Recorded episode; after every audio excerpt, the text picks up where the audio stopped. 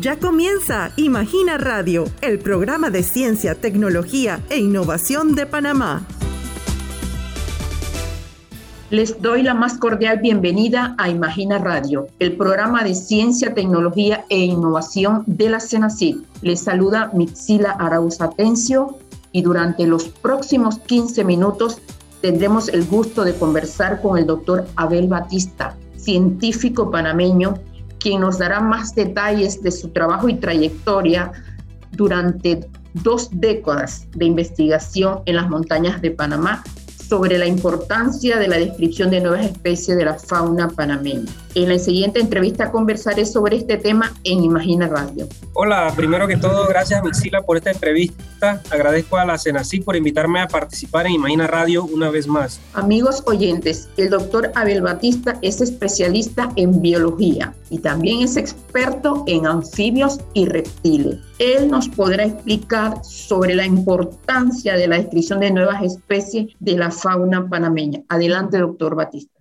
Sí, eh, siempre he querido recalcar esta, esta parte de la descripción de nuevas especies para la ciencia. Es un tema del cual vengo trabajando de hace ya, bueno, 20 años más o menos y que a veces eh, se le presta muy poca atención. Es un trabajo que en realidad el, el esfuerzo que se requiere para, para desarrollarlo no es muy valorado en el mundo científico. Eh, es una percepción que, que, tengo y es por eso que quiero resaltar un poco la importancia de la descripción de nuevas especies para la ciencia. En Panamá estamos en uno de los países más diversos del planeta con un sinnúmero de especies de flora y fauna que, que, es invidiable para muchos países, incluso de la región centroamericana. Sin embargo, el desconocimiento de esa biodiversidad es impresionante. En Panamá no conocemos casi nada de las especies que, que tenemos en nuestros alrededores en nuestros bosques.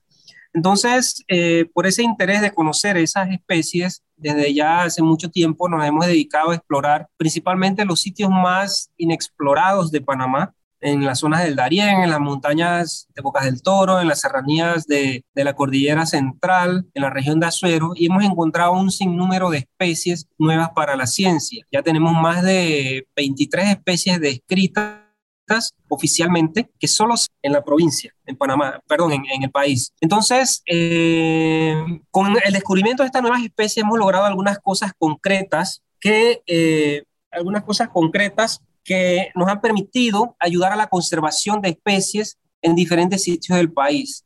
Y uno de los ejemplos que me gusta recalcar es el, el, ejemplo en la Reserva Natural Privada de Cerro Chucantí en Darién, en donde con la descripción de nuevas especies en esa zona, la organización que maneja esta reserva, Adopta un Bosque, ha logrado el financiamiento de la compra de más eh, superficie o área que puede ser destinada para la conservación de esas especies. Entonces se ha incrementado. Creo que la reserva tenía antes de la descripción de estas especies cerca de 50 a 100 hectáreas, pero ahora tiene más de 500, está llegando a las 1000 hectáreas en reserva natural. Entonces, es una de, las de, las, de las formas, ¿verdad?, que nosotros podemos contribuir a, a, través de la descripción de nuevas especies para la conservación de ellas, y no solo de, de esas especies, sino del, del hábitat donde ellas eh, se encuentran. Y también hemos descrito otras especies en, en, la región de Donoso, que es muy conflictiva en, en, estos momentos por la construcción de un proyecto o desarrollo de un proyecto minero, en donde hemos enco encontrado especies que, que son insignia ahora en la región y han servido como modelo para la conservación de esas zonas. Doctor Batista, eh, eh, ¿nos puede ampliar un poquito más sobre las novedades de, esos, de, de sus proyectos? Bueno, actualmente eh,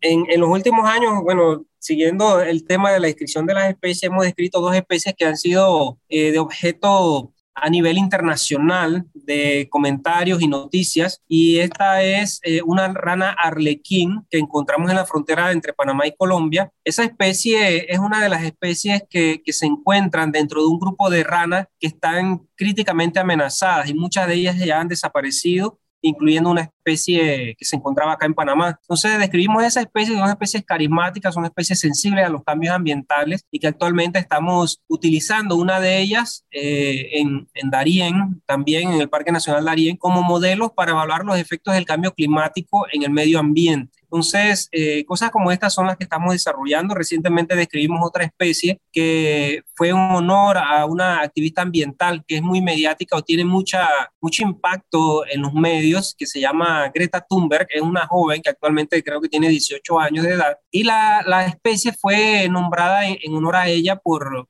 por un donante que, que, conseguimos para, para, gestionar fondos para la compra y, protección de, zonas de montaña donde habitan esta, esta especie y también como ícono de, de la lucha por el, los efectos de esos adversos que tenemos ante el cambio climático. Entonces son de los dos, dos publicaciones más recientes que tenemos en, en, en temas de descripción de nuevas especies y que han tenido impacto mundial muy importante Solo buscábamos hace unos días el nombre de la nueva especie que nombramos a, Greta Thunberg. La rana se llama Prisimantis greta thunbergi, es el nombre científico. Encontramos más de 40.000 interacciones en Google. Entonces, eh, el impacto que ha tenido a nivel mundial ha sido muy importante y, y para nosotros, bueno, es un orgullo ya que dejamos a Panamá en la palestra pública a nivel global y que puede ser ventana para gestionar fondos para la conservación de esas especies a largo plazo. en relación a este, a este tema, eh, cuando se realiza ese descubrimiento de esta rana de ojos negros, ¿verdad? Que,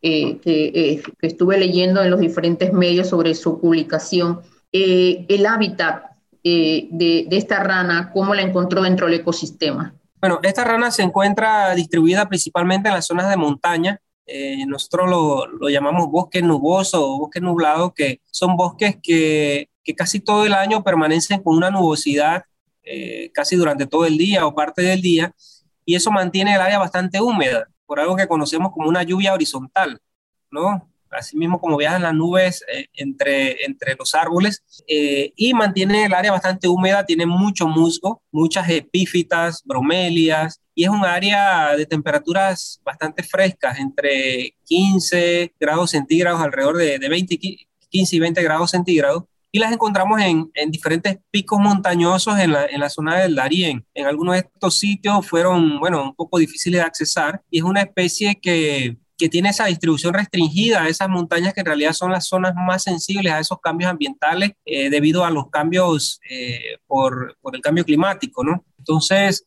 son áreas muy importantes para la conservación. Doctor, eh, es importante eh, que usted nos pueda mencionar cuál ha sido su experiencia sobre esas expediciones que usted ha realizado a lugares muy remotos, por lo que le escucho, en el país junto a investigadores internacionales, precisamente para motivar a esa nueva generación para que continúen en estudiar carreras científicas. Sí, eh, es, buscar, buscar lo que te apasiona. A mí en realidad me, me gustaba mucho la biología de campo eh, cuando estábamos en la universidad salíamos al campo con, con los compañeros de, de, la carrera, que éramos cinco solamente, y todos los fines de semana estábamos en el monte. Y la mayoría de los descubrimientos los estoy haciendo, bueno, con un colega, Marcos Ponce, que, que siempre hemos trabajado en conjunto. Pero durante mi estudio de, de, doctorado, que de hecho fueron financiados por la CENACI también, un programa de, de doctorado en, en Alemania, eh, allá nosotros iniciamos con esas expediciones tratando de buscar esos lugares remotos, principalmente en las fronteras con, Colombia. Y algunas experiencias que tuvimos allá fueron bastante complicadas. Eh, muchas veces eh, tuve que, viajar solo a esos sitios para no poner en riesgo a otras personas. Entonces lo que usaban eran ayudantes de, de las comunidades fronterizas. Me iba con tres o cuatro personas de la comunidad, me ayudaban a cargar los instrumentos de, campo, cámaras fotográficas, equipo de, análisis, etcétera. En algunos de esos casos, bueno, buscando esos cerros montañosos donde están los bosques nublados, en Darién tiene los cerros tienen la característica que son, son pequeños y, usualmente el bosque nublado se encuentra en pequeños picos montañosos de 3, 4 kilómetros cuadrados y allí no hay quebradas, no hay fuentes de agua, como por ejemplo en Boquete, Cerro Punta, que tú encuentras eh, fuentes de agua arriba de mil metros sobre el nivel del mar, casi hasta, hasta la cima del volcán Barú, pero este no es el caso. Montañas de mil metros, mil quinientos metros ya no, no tenían agua ya, porque estábamos en la cima, en la mera cima, y dependíamos de las lluvias. Entonces yo hacía las giras durante temporada lluviosa y colectábamos agua de lluvia para cocinar, para, para tomar, porque estábamos, permanecimos varios días en, esas montañas. Y una de las experiencias más, más complicadas fue que eh, en ese momento tuvimos cuatro días sin lluvia y gracias al conocimiento de los, de los nativos de esa zona, eso fue en la frontera con Colombia, la comunidad de Púcuro arriba, eh, los, los indígenas pudieron colectar agua de las lianas y con eso pudimos tomar agua, hacer arroz y, y los alimentos, ¿no? Pues fue una, una, una, una, experiencia bastante, bastante interesante hasta que llovió, un día nos llovió a las 4 de la mañana y nos levantamos a recoger agua. Esa entre tantas, ¿no? Eh, y bueno, solo quiero pues sugerir a los, a los jóvenes que, que, se interesen por el estudio, no solo de la biología, sino de, de la ciencia. Hay un, hay un nicho muy, muy grande en Panamá con muchos vacíos que necesitan ser llenados biólogos que se dedican a la investigación de campo, hay muy pocos, necesitamos más. Usualmente tenemos muchos biólogos que nos visitan de, de, otros continentes, de otros países y, trabajan en el Smithsonian, pero en Panamá necesitamos reforzar esa parte y qué bonito es estudiar la naturaleza. Y no solo eso, hay ingenierías, hay otro tipo de investigaciones que se pueden desarrollar. Eh, y lo más importante es eso, para que se incentiven por la investigación, que hay un mundo por descubrir y un aporte que se hace no solo al país, no solo personal, sino a la humanidad, porque toda investigación que tú realizas, desarrollas, eso queda, tú te mueres y, la investigación queda y puede ser utilizada por otras personas. Entonces, eh, hay mucho, mucho por investigar y mucho por hacer a esos jóvenes que, que, se interesen ¿no? por la investigación. Doctor, en relación con la biodiversidad y los ecosistemas, ¿usted nos puede hablar sobre la herpetología y sus aplicaciones en el saber científico y hasta la fecha cuántas especies, tanto de anfibios y reptiles, eh, se han identificado.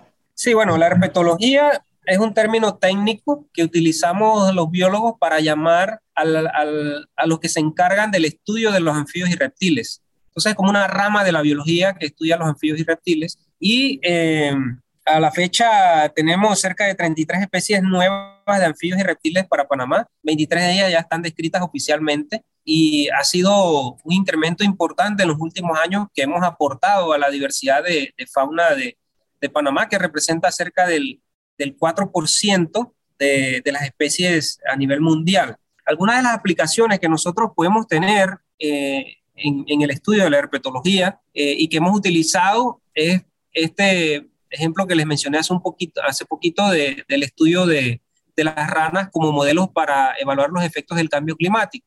Son especies que son muy sensibles a los cambios, a los cambios climáticos y estamos utilizándolas para evaluar esos efectos. Hacemos estudios de comportamiento de las ranas también, eh, relacionamos eh, el impacto antropogénico con la diversidad de especies de anfibios en, diferentes zonas. Podemos evaluar incluso la calidad de los ecosistemas, eh, los ecosistemas fluviales, por ejemplo, los ríos, quebradas, y, qué tipo de calidad tienen esos ecosistemas con algunas especies indicadoras de esos ecosistemas, como son las ranitas de cristal, por ejemplo. Eh, hay un sinnúmero de investigaciones que, se pueden desarrollar y estamos desarrollando en la actualidad. Ahorita mismo nos estamos enfocando bastante en el tema de cambio climático. Tenemos una colaboración internacional con investigadores de, de Colombia y México y estamos incluyendo también a los reptiles porque los efectos que hay en la temperatura nosotros como seres humanos no lo percibimos. Sin embargo, los reptiles y los anfibios, como son animales que dependen de la temperatura, animales ectotérmicos, dependen, utilizan la temperatura del medio para regular sus actividades, eh, son un buen modelo para ello. Entonces, eh, son algunos de los ejemplos que, que utilizamos,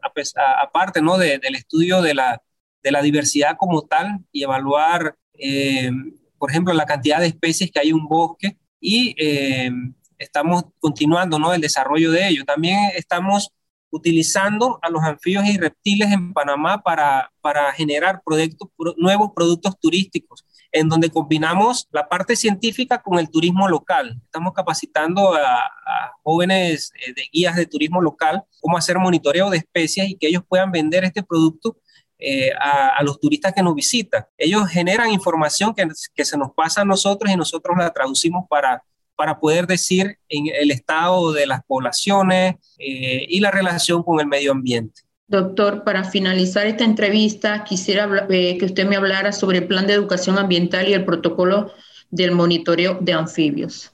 Sí, el plan de educación ambiental y el protocolo de monitoreo de anfibios son dos documentos que hemos publicado el año pasado eh, perdón, el 2020, y que eh, tiene como base eh, una contribución de un proyecto que llevamos y que es financiado por la, por la CENACID, ejecutado por la UNACHI y otras organizaciones no gubernamentales e internacionales. El protocolo de monitoreo es el protocolo que nosotros desarrollamos, una guía para esos guías de turismo local que puedan conocer cómo monitorear a las especies y generar información científica. Esa información, eh, como ya mencioné previamente, eh, se nos facilita y nosotros eh, llevamos una interpretación científica a ellos en, un idioma coloquial, por decirlo de esa manera, para que puedan compartir esa información con sus turistas y con las personas en, los, en las comunidades.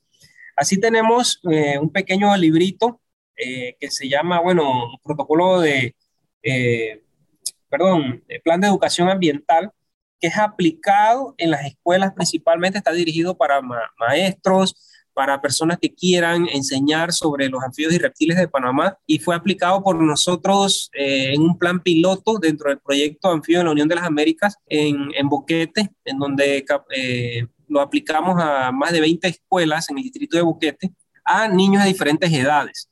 Entonces, es un, documento que es bastante amigable, tiene herramientas importantes que pueden ser utilizadas por los maestros para la, enseñanza. Tiene su de letras, tiene diferentes actividades como los científicos de anfibios, eh, dibujos y, otras actividades que pueden desarrollar y pueden ser utilizados muy bien por los maestros en, eh, en la educación. Tenemos ese, ese documento disponible en la página web de la Universidad Autónoma de Chiriquí, en Senodo y en eh, la página web de la Fundación Los Naturalistas. Para nuestros oyentes de Imagina Radio, el doctor Abel Batista es becario doctoral de la CENACID y científico del Sistema Nacional de Investigación SNI y docente e investigador de la Universidad Autónoma de Chiriquí.